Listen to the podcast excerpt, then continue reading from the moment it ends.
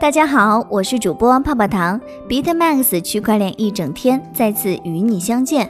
BitMax 调查署每天一讲，并深度分析区块链行业的新剧情。也可以加泡泡糖的微信，小写的 PPT 幺九九九零六，一起畅聊区块链的那些事儿。今天分享的主题是让人迷惑的去中心化治理，究竟是创新还是想象？首先呢，我们来看一下今日的热点。聚焦今日热点，蚂蚁矿机六到七月产品订单延期发货，预计延期至二零二零年九月到十月起陆续交付。现货、期货、黄金均续刷新高。威神称，ETC 应该考虑转向 POS 了。ETC 再遭遇大规模百分之五十一攻击，四千多区块发生重组。摩根大通新增至少十一个区块链工程师职位。DeFi 的火热让大家把目光再一次挪到去中心化这一话题。那么，很早之前的 DAO 去中心化治理到底怎么样了？让人迷惑的去中心化治理究竟是创新还是想象？以下是链文关于去中心化治理的一个深度解析。时间得追溯到二零一六年初，当时变革的时机已经成熟。以太坊坚信去中心化组织 DAO 将为治理带来革命，准备为之投入重金。The DAO 项目应运而生，聚集了当时 ETH 流通量的百分之十，很快其占到了以太坊网络中总交易数量的百分之一点五。以太坊创始人二零一六年初会议中介绍 DAO，以太坊用户当时蜂拥进礼堂，聆听 DAO 将如何代表未来治理模式的演讲。演讲中宣称，这与传统的闭门型公司不同，DAO 将会让治理高度透明。DAO 代表了在传统治理上的逐步职能改善。DAO 还宣称，自动化在中心，人在边缘，扬言让这个世界变得更协调、更高效。不管我们愿不愿意，都要被 DAO 拖进未来。然后四年过去了，我们得到了什么？DAO 实现了治理革命吗？目前的 DAO 是有形存在的，但存在感很路人。用户点几次鼠标就能设计和部署 DAO，目前总计已经部署了一千九百多个 DAO。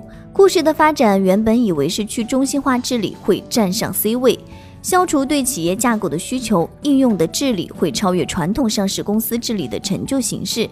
但迄今为止，现实很骨感，应用治理看上去与传统的公司治理几乎一模一样。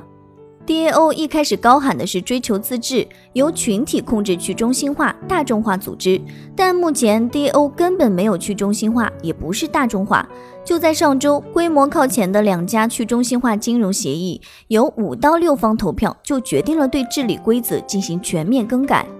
DAO 看上去并没有实现去中心化的大众民主，更谈不上对治理带来革命。当 DAO 实现以代码取代人时，当然能改善组织效率，但 DAO 最初的承诺比这还要多很多。他们宣称带来一个能对所有利益相关者赋予民主未来。如果其设想是这种情况，为什么现在普通的 DeFi 用户对 DeFi 的影响力，跟股票与加密交易平台 Robinhood 的用户对 Robinhood 的影响力并无差别呢？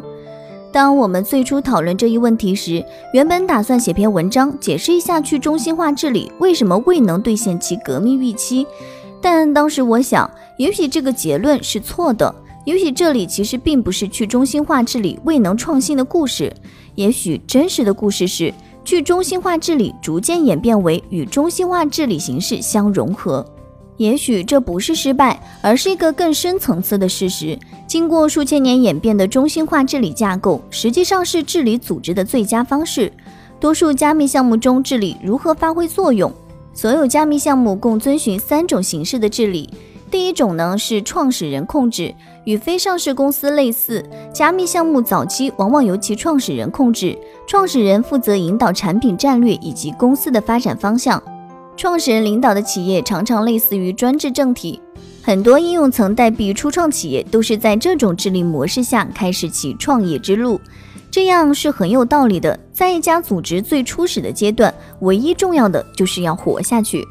很多代币项目采用的第二种主要的治理形态是团体控制。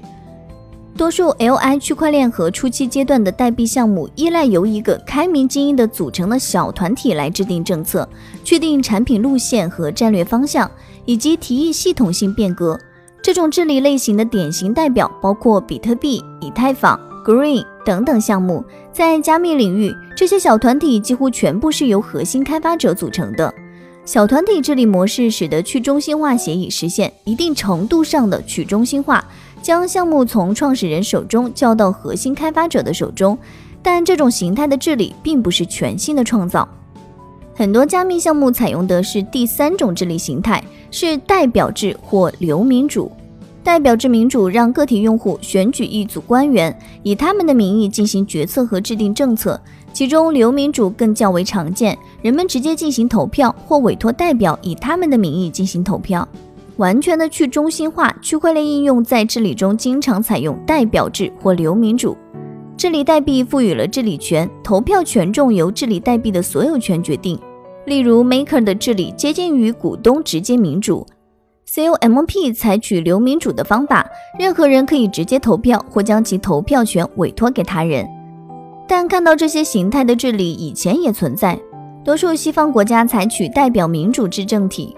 与此类似，多数上市公司也由类似流民主的形态予以治理。例如，上市公司股东可以将其投票权委托给其他自行股东代为投票，这被称为代理投票，允许单票授权。区块链改善了这些治理形态的效率和协调性，但它们并不是由区块链发明出来的。这些治理架构依然是目前多数上市公司股东治理架构的映射。让我们退一步，更认真地审视一下这种平行关系：上市公司如何治理？要了解 DAO 的治理与上市公司治理直接的平行关系，值得我们详细解释一下背景知识。现代上市公司有两层治理：管理层和董事会。管理层监督公司的日常运营，而董事会则提供战略监督并审查管理层。董事会由许多不同类型的董事组成，包括大股东和股东选举产生的董事。DAO 以代币持有人代替股东，允许最大的代币持有人实际担任协议的董事会。这个事实上的董事会通过提议或投票进行升级和指导未来的发展，帮助引导协议的方向。但是管理层完全被代码所取代，这是区块链改善治理的一种方式，用自动化代替人类。但那并不是传统股东治理效率低下的唯一原因。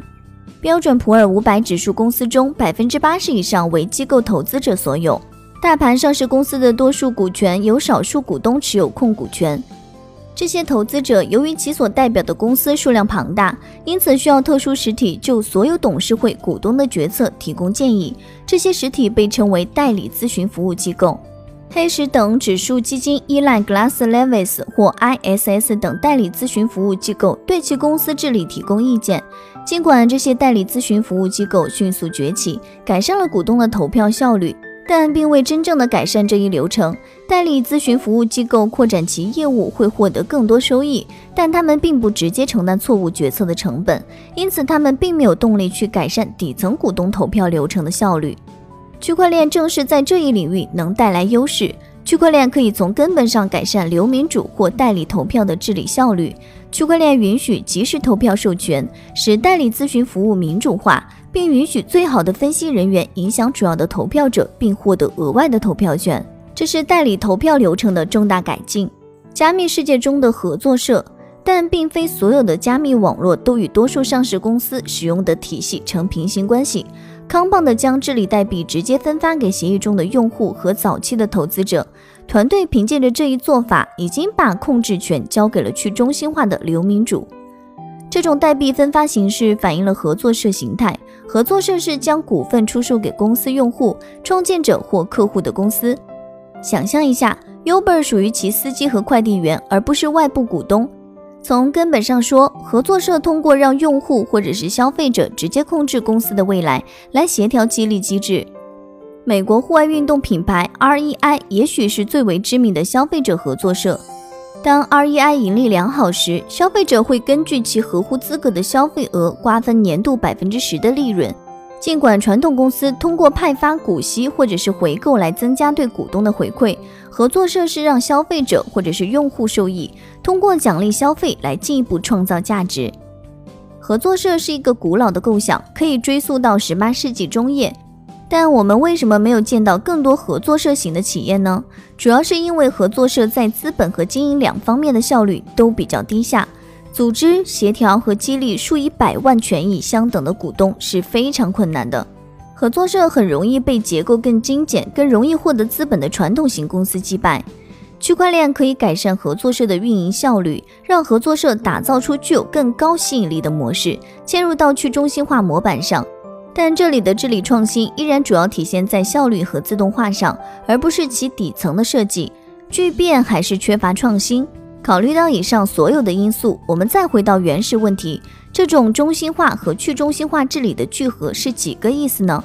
是我们创新失败的信号吗？还是几个世纪的演变和竞争已经让我们找到了治理企业机构的最佳方式？